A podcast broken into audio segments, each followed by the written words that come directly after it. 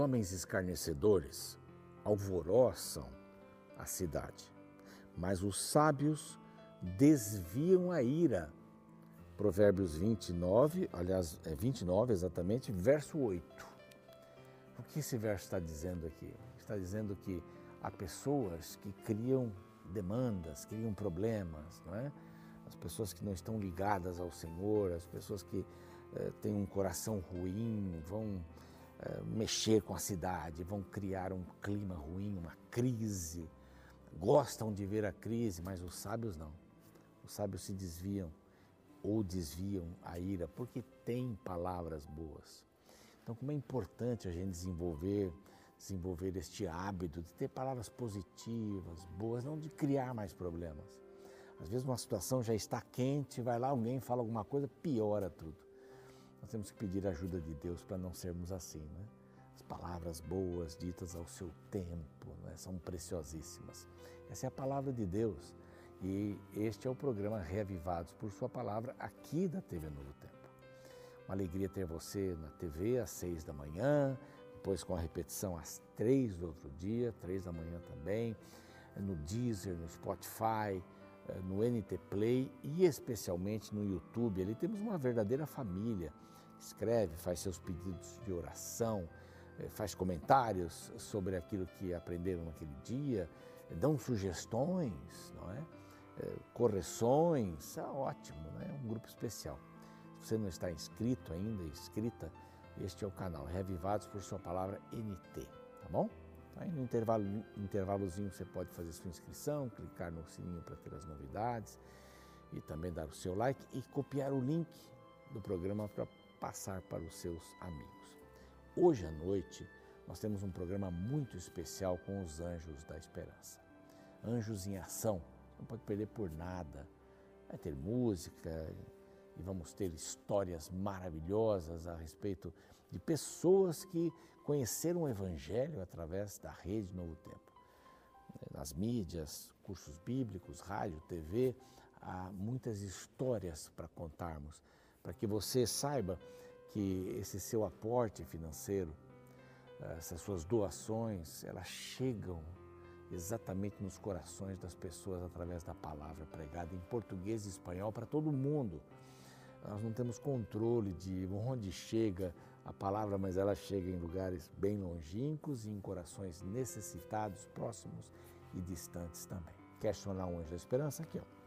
Este é o WhatsApp para você fazer contato. Por causa dos anjos da esperança, nós podemos oferecer para você essa revista gratuitamente sobre oração. Deus me ouve. E tem esse outro WhatsApp aqui para você pedir a revista. Quer a revista sobre oração? Ok vai receber no seu endereço, o endereço que você postar ali, eles vão fazer contato, vão escrever para você também, para saber direitinho isso. E essa revista vai chegar até você, você vai ter muitas informações importantes, bíblicas, sobre a oração.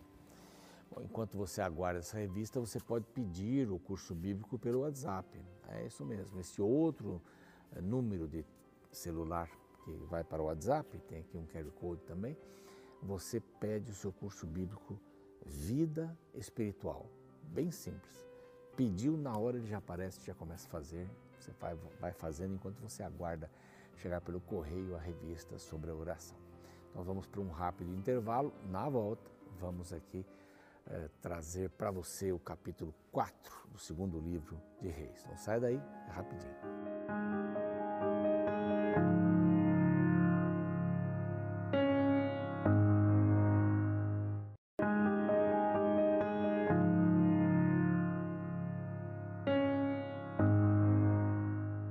Já estamos de volta com o programa Reavivados por Sua Palavra aqui da TV Novo Tempo. Importante você saber que o nosso grande objetivo é ajudá-lo, ajudá-la a estudar a Palavra de Deus um capítulo por dia. Um capítulo. Há outros métodos, você pode escolher qualquer método. O importante é estudar a palavra. Mas aqui a gente tem essa proposta que é um plano mundial da Igreja Adventista. Pela terceira vez nós estamos já cumprindo essa questão de ler a Bíblia toda, um capítulo de cada vez. Alguns preferem ler a Bíblia toda em um ano, é? interessante também. três, quatro capítulos por dia e tal. E aqui a gente vai um pouquinho mais devagar, né? analisando um pouquinho mais. Lógico que esse programa não tem o objetivo de ser teologicamente profundo, né? Várias coisas a gente vai aprendendo aqui, vai tirando algumas lições, mas vai dando um início para você pensar naquele capítulo durante o dia. Muito bem, o capítulo 4, ele tem quatro sinais de Eliseu. Então, a partir do capítulo 2 é Eliseu, Eliseu, Eliseu, Eliseu, vai aparecendo, vai dando essa confirmação do seu ministério. E quatro coisas acontecem aqui bem interessantes, né? A primeira eu chamei de a graça que paga a dívida. A segunda, a partir do verso 8, a graça que dá a vida. Que dá a vida, você já vai saber por quê. Depois, a partir do verso 38, a graça que remove a maldição. E por último, a graça que sacia os famintos. É bem, bem interessante isso. Esses quatro sinais são bem interessantes. Primeiro sinal. Primeiro sinal de Eliseu. Ah, uma mulher dos discípulos dos profetas chamou a Elias dizendo: Meu marido morreu. Ah, desculpa, Eliseu, né? Meu marido morreu. E agora eu estou passando fome. Os credores estão batendo a porta e estão dizendo assim: se você não pagar, eu vou levar seus filhos, dois filhos, para serem meus escravos. Então eu estou desesperada. Uma pessoa desesperada vai buscar ajuda em quem? No servo de Deus. A palavra de Deus o profeta, que era a boca de Deus, né? a palavra de Deus, ela deve ser buscada sempre, em qualquer dilema, em qualquer situação desesperadora. Na alegria também, na gratidão também. Então, essa mulher procurou a pessoa certa. Disse assim: um dos profetas desta escola de profetas morreu, ele era meu marido. E agora os credores estão batendo a porta. Eles querem levar meus dois filhos como pagamento da nossa dívida. Elias então ficou pensando: que te hei de fazer? Verso 2. Dize-me, que é o que tens em casa? Está com dívidas? Ok. É, vamos ver o que é que você tem para a gente poder vender. Né? Uma vez eu ajudei, a gente sempre ajuda, né? pessoas que estão endividadas. Então, um grupo de colegas estivemos lá ajudando essa pessoa. E a primeira coisa que nós fizemos foi, foi, olhar na casa os bens que podiam ser vendidos, porque a dívida era alta. O carro que podia ser vendido trocado por um de menor valor. Então, a pessoa veio ao lugar certo, um grupo de amigos, para poder resolver a questão da sua dívida. Aqui, uma mulher viúva, endividada, que perderia os seus filhos, busca o profeta. Não deixe de buscar sempre a palavra de Deus, a boca de Deus, a palavra dos profetas, que é a palavra de Deus. Diante dos seus dilemas, nunca deixe de, de procurá-la. Bom, o que, que você tem? Como é que eu posso te ajudar? O que, que você tem na sua casa? Bom, olha, eu só tenho uh, o que eu tenho. Tua serva não tem nada em casa. Verso 2, senão uma botija de azeite. Com azeite. Ele disse: tá bom, só preciso disso é o que Deus perguntou para Moisés: o que, você tem na sua mão? É um cajado. Tá bom, só preciso disso. O que, você tem nas mãos? Deus vai poder usar isso, pouco ou muito. Deus tem condições de transformar tudo na sua vida. É, é impressionante isso. O poder que Deus tem. O que você tem na sua mão? Eu vou usar a partir daí o meu poder eu tenho uma botija de azeite. Tá bom, já serve. Então faz o seguinte: vai nas casas das vizinhas e pede para elas é, botijas vazias, bacias, né? qualquer coisa vazia. Pede para as vizinhas. E eles foram pedir. Ela e os filhos foram pedir várias e várias, várias, várias. Bom, entra, fecha a porta e deita azeite em cada uma dessas vasilhas. Pega o seu pote de azeite aí, a sua vasilha de azeite e vai deitando. O azeite não acabou. Isso é meio parecido com aquela experiência que Elias passou, né? O azeite da botija não vai acabar. Vai lá aos pouquinhos. Todo dia vai ter aí, durante tempos, meses. Aqui é um pouquinho diferente, mas tem essa mesma alusão, né? Você pegue o óleo, o azeite que está na botija que você tem e vai colocando nas travessas todas, nas vasilhas todas. O óleo não acabou. Não acabou. Tem mais alguma vasilha? Não tem mais nenhuma vasilha. Então o óleo parou, o azeite parou de cair. Agora só o seguinte: vai, vende esse azeite, vende esse azeite e paga a dívida. E você pode viver com o resto, porque vai sobrar. Olha que situação, que tremenda orientação. Segunda, segundo sinal, Elias e a sunamita. Uma mulher rica, o profeta sempre passava por ali, ficava com eles, almoçava, jantava, dormia. E um dia ela disse para o esposo assim: Olha, vamos fazer aqui uma obra de pedreiro, um quarto, para o profeta, com uma cama, uma mesa, uma candeia, um candeeiro, coisa simples. Quando o profeta vier, ele pode se retirar e ficar tranquilo. É o quartinho do profeta. Havia uma família lá em Arthur Nogueira, quando nós fomos morar para lá. Era uma senhora solteira, já com 60 e poucos anos. E ela disse, pastor, eu quero mostrar uma coisa para o senhor aqui. E mostrou, ela tinha um quartinho. Ela chamava esse é o quartinho de Eliseu. Aqui os pastores podem ficar, os pregadores, os missionários, as missionárias. Se precisarem parar aqui, tem uma cama, tem um escritóriozinho, tudo certinho. Para a pessoa, achei muito lindo isso. Né? Pessoas que guardam um canto da casa para o Senhor. Pessoas que exclusivamente dão um pedaço da sua propriedade para o Senhor. Eu conheço pessoas que têm terrenos grandes, deram um pedaço para colocar ali uma igreja, um centro social, uma escola cristã. Isso eu acho muito lindo. E ela fez isso. Não tinham filhos, e Eliseu, assim, tão, tão assim, cheio de, de gratidão, diz assim: O que é que você está precisando? Tá, não estou precisando de nada, não. Não tem problema. Eu habito com meu povo, não preciso de nada. Eu estou aqui, protegida. Aí Gease, que era o assistente aí do, do profeta, ele disse assim: Olha, ela não tem filhos. Não tem filhos. Então Eliseu disse assim: daqui um ano o bebê vai nascer. Ela diz: não brinque comigo, não brinque comigo.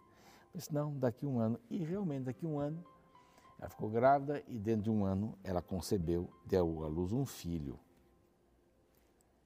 Bom, esse filho cresceu. Tendo crescido o menino, saiu certo dia com seu pai, verso 18. Começou a sentir muita dor de cabeça. Voltou para ir com a sua mãe. E ao meio-dia morreu. Ela ficou desesperada, descobriu onde estava o profeta, orou a Deus e foi na direção do profeta. E, e o procurador disse assim: Eu não tinha lhe pedido nada. Ajoelhou seus pés, diz a Bíblia, eu não tinha lhe pedido nada. Mas você orou a Deus e eu recebi um filho. Eu, eu não pedi nada. Então não me enganes. Eu falei isso, não me enganes. Mas você orou a Deus e eu tive um filho dali um ano. Dali um ano. Aí a mãe diz assim, ele disse, onde está o menino? Ah, está lá em tal lugar. Muito bem. Ele pediu que o seu, seu servo Jase fosse lá, se vestisse e fosse com o bordão dele. Mas a mulher disse assim, eu não vou sair daqui sem você. e, ele, e, e ela foi com ele. E ele orou, ele eh, colocou o garoto deitado, fez, soprou alguma coisa, segurou nas mãos, olho no olho, e a carne do menino aqueceu, ele espirrou sete vezes, viveu e ele entregou para sua mãe: Toma aí o teu filho. Segundo sinal. Terceiro sinal: temos que comer. Escola de profetas. Onde vamos comer? Peraí, tem uma panela grande, põe aí já no, no fogo sai por aí para pegar alguma coisa. E eles pegaram algumas coisas parecidas com melão, com, com cabaças, né? essa linguagem é bem conhecida. E cortaram, puseram na panela. Quando começaram a comer, aquilo tinha um gosto terrível. Eles começaram a gritar: Olha, tem veneno, tem morte na panela, tem morte na panela. E aí então é, Eliseu disse assim: Põe farinha, mexe aí, tá tudo certo. Não era farinha, não era isso que, que fez com que ah, o veneno saísse dali, mas era justamente a intenção de Deus dizer assim: Vamos curar isso. Eliseu, cuida disso e a coisa deu certo, eles comeram e se fartaram. E o último sinal aqui, antes do capítulo 5, ele sacia a fome. Veio um homem de Baal Salisa e trouxe ao homem de Deus pães das primícias, vinte pães, cevada, espigas verdes no seu alforge. E por que isso? Né? Jerusalém ficava longe, o, o dízimo tinha que ser levado para Jerusalém, então você imagina que em Israel ninguém pagava o dízimo, ou ninguém devolvia o dízimo para Deus. Mas alguns saíam de lá e iam para onde os profetas estavam, onde havia escolas de profetas, e davam seus dízimos, suas ofertas, porque Jerusalém era muito longe. Então esse homem trouxe aqui uma quantidade imensa. E aí Eliseu disse assim: dá para o povo comer. O povo comeu e sobrou. Sobrou conforme a palavra do Senhor. Você não se lembra a multiplicação dos pães e peixes lá com Cristo? É, sobrou. Doze cestos sobraram. Então aqui nós vimos a graça que paga a dívida, a mulher lá que colocou azeite nas botijas, pediu azeite e, e tinha azeite, um milagre, não para o azeite. É como se ele estivesse dizendo assim: o Espírito Santo nunca para. Né? Enquanto há um coração vazio, enquanto há um coração que precisa, Deus vai falar a esse coração. Deus vai falar. Depois nós vimos aqui a graça da vida, uma mulher e seu esposo que cuidaram muito bem do profeta e ele ressuscitou com o poder de Deus, o seu filho. A graça que remove a maldição, tem maldição, morte na panela, Bom, vamos resolver esse assunto. Ele alimentou os profetas aqui a escola de profetas. Depois, graça sacia os famintos, alguém trazendo os seus dízimos, suas ofertas. Vamos alimentar o povo. Né? Ofertas maiormente aqui. A multiplicação dos pães e peixes com, com Jesus é, é lembrada aqui, não é? A gente acaba lembrando disso. Que Deus nos abençoe, que possamos é, entender que quando temos algum problema, vamos buscar a palavra do Senhor, como essas pessoas fizeram. Há morte na, na, na panela, Eli, Eliseu, vou falar Elias ainda algumas vezes, né? É, estamos famintos, demos ali o pão, a oferta está chegando, né? A dívida, não, pegue lá as botijas, coloque óleo, esse óleo não vai acabar enquanto você não terminar a última botija. Venda, não precisa se preocupar com seus filhos, pague a dívida e viva com o resto. Então, sempre há uma palavra para a gente sair de qualquer situação, familiar, financeira, sempre há uma palavra de Deus para que a gente possa andar no caminho correto.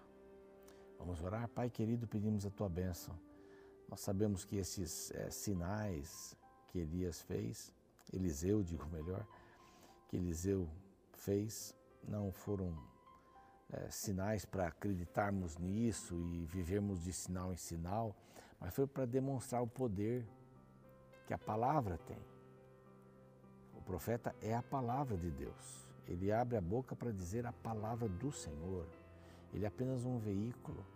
E que possamos entender a Bíblia também são páginas que carregam a palavra do Senhor. Isso possa fazer efeito em nossa vida em nome de Jesus. Amém. O programa segue, a gente fica por aqui. E amanhã, com o capítulo 5, a história de Naamã é muito bonita. O professor Rodrigo Silva escreveu um interessante livro intitulado Eles Também Criam em Deus. Nesta obra, o autor fala sobre grandes gênios da humanidade que criam na existência de um Criador por detrás da criação. Isso nos leva a repensar um conceito muito comum hoje no mundo acadêmico de que, para ser intelectual, você deve rejeitar toda a crença em Deus. Porém, ao olhar para grandes gênios de nossa história, podemos concluir que é totalmente possível ser um cristão e ser um acadêmico. Veja o caso registrado no capítulo 4 de 1 Reis. A última parte desta sessão apresenta o currículo do rei Salomão. O verso 30 afirma que a sabedoria de Salomão era maior do que todos os do Oriente e do que toda a sabedoria dos egípcios. O verso 31 ressalta que a fama dele correu por todas as nações em redor. O verso 32 fala de sua produção literária. Segundo a Bíblia, Salomão compôs 3 mil provérbios e mais de 5 mil cânticos.